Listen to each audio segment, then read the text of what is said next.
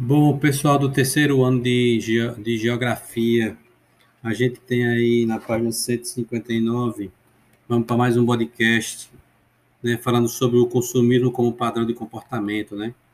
E aí a gente vai ver algumas características desse consumismo como padrão de comportamento a partir do American Way of Life, ocorrido na sociedade americana no século XX em razão do rápido crescimento econômico alcançado pelos Estados Unidos, onde o país sentiu um impacto violento de grandes mudanças tecnológicas industriais ocorridas a partir da década de 40 eh, na Europa, onde se intensificou a produção de novos bens de consumo, né, e de eletrodomésticos, de imóveis, né, é, e formas de entretenimento, de lazer também, como cinema, televisão, tudo isso aparece aqui no século XX. Né? Também a elevada renda do, do, do povo americano acabou permitindo a ampliação desse consumo, né, oferecido pelo sistema capitalista, que né, foi baseado num modelo econômico e foi chamado durante muito tempo pelo o American Way of Life. Né? No Brasil também houve esse modo de vida americano ou estadunidense, ele foi introduzido pelas multinacionais, né? Nos anúncios publicitários de refrigerantes, de carros, né? De eletrodomésticos, tudo isso vem acontecendo também, influenciando no Brasil, né? Além disso, nós temos que mencionar que esse estilo de vida americano é voltado para consumo. Né? Ele passa a influenciar o comportamento das pessoas e passa a fazer com que os países subdesenvolvidos né, comecem também a pensar numa industrialização.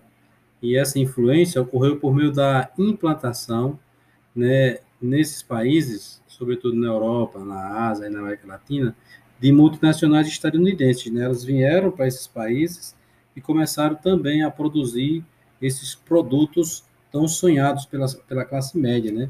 É, e aparecem os supermercados, os supermercados, os grandes magazines, os shopping centers, tudo isso aparece aqui nessa, nessa já na segunda metade do século XX, né? onde 90% da, da, dos produtos industrializados no Brasil eram realizados por pequenos, pequenos estabelecimentos, né? mas depois isso começa a mudar quando chegam os grandes conglomerados urbanos. Né? Também começa a se intensificar aquilo que nós convencionamos chamar hoje de fast food, né? o uso de jeans e de consumo de música e de o, o, alguns outros produtos, né? Temos que entender que no, no atualmente esse consumo ele ele, ele, ele começa a prejudicar o meio ambiente, né? Esse, esse consumismo exagerado, essa globalização desse do consumo, ele começa a produzir alguns fenômenos, alguns efeitos, né?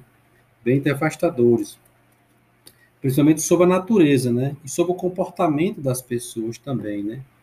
Porque não dá para não dá para como continuar produzindo achando que a natureza ela é inesgotável, né? A gente tem que entender que a natureza ela é esgotável.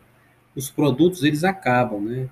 Então, principalmente os produtos fósseis, né, como petróleo, como carvão mineral, esses produtos eles acabam uma hora chegando ao seu fim. E eles são grandes fontes de energia utilizadas pela indústria para garantir esse consumo exagerado, né? Esse consumo é, de descarte, né? Onde as pessoas consomem os produtos e em seguida logo descartam esses produtos. Então essa é mais uma uma estratégia que a gente está tentando mostrar para vocês entenderem essa parte que fala da desse desse consumismo, né? E desse consumismo como padrão de comportamento. Valeu, gente? Aí vocês podem ler a partir da página 159.